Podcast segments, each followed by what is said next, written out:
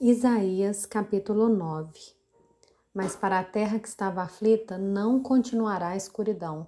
Deus, nos primeiros tempos, tornou desprezível a terra de Zebulon e a terra de Naphtali, mas nos últimos tempos tornará glorioso o caminho do mar, além do Jordão, Galileia dos gentios. O povo que andava em trevas viu uma grande luz, e aos que viviam na região da sombra da morte, resplandeceu-lhes a luz. Tu, Senhor, tens multiplicado esse povo e aumentaste a sua alegria. Eles se alegram diante de ti, como se alegram no tempo da colheita, e como exultam quando repartem os despojos.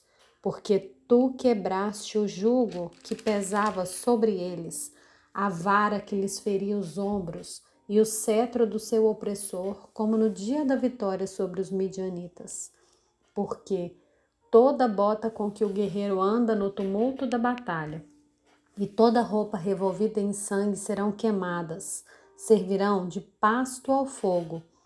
Porque um menino nos nasceu, um filho se nos deu, o governo está sobre os seus ombros e o seu nome será maravilhoso, conselheiro, Deus forte, Pai da eternidade, príncipe da paz. Ele estenderá o seu governo e haverá paz sem fim sobre o trono de Davi e sobre o seu reino, para o estabelecer e para o firmar, com juízo e com justiça, desde agora e para sempre. O zelo do Senhor dos exércitos fará isso. O Senhor enviou uma palavra contra Jacó, e ela caiu em Israel.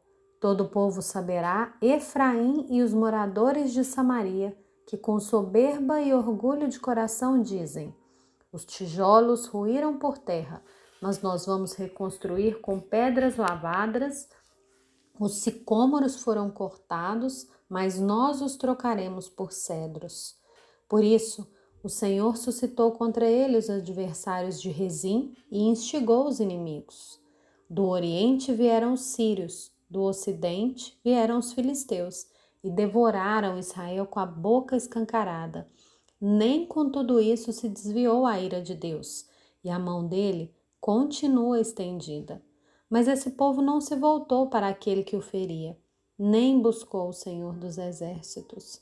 Por isso, num só dia, o Senhor corta de Israel a cabeça e a cauda, a palma e o junco. O ancião e o homem de respeito são a cabeça e o profeta que ensina mentira é a cauda, porque os guias deste povo são enganadores e os que por eles são guiados são destruídos. Por isso, o Senhor não se alegra com os seus jovens e não se compadece dos seus órfãos e das suas viúvas, porque todos eles são ímpios e maus e todos faz, falam tolices. Nem com tudo isso se desviou a ira de Deus e a mão dele continua estendida. Porque a maldade queima como um fogo, ela devora os espinheiros e as ervas daninhas, incendeia as árvores do bosque e essas sobem em espessas nuvens de fumaça. Por causa da ira do Senhor dos Exércitos, a terra está em chamas, e, e o povo é como lenha para o fogo.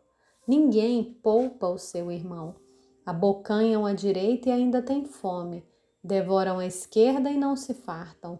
Cada um come a carne do seu próprio braço. Manassés ataca Efraim, Efraim ataca Manassés, e ambos juntos atacam Judá.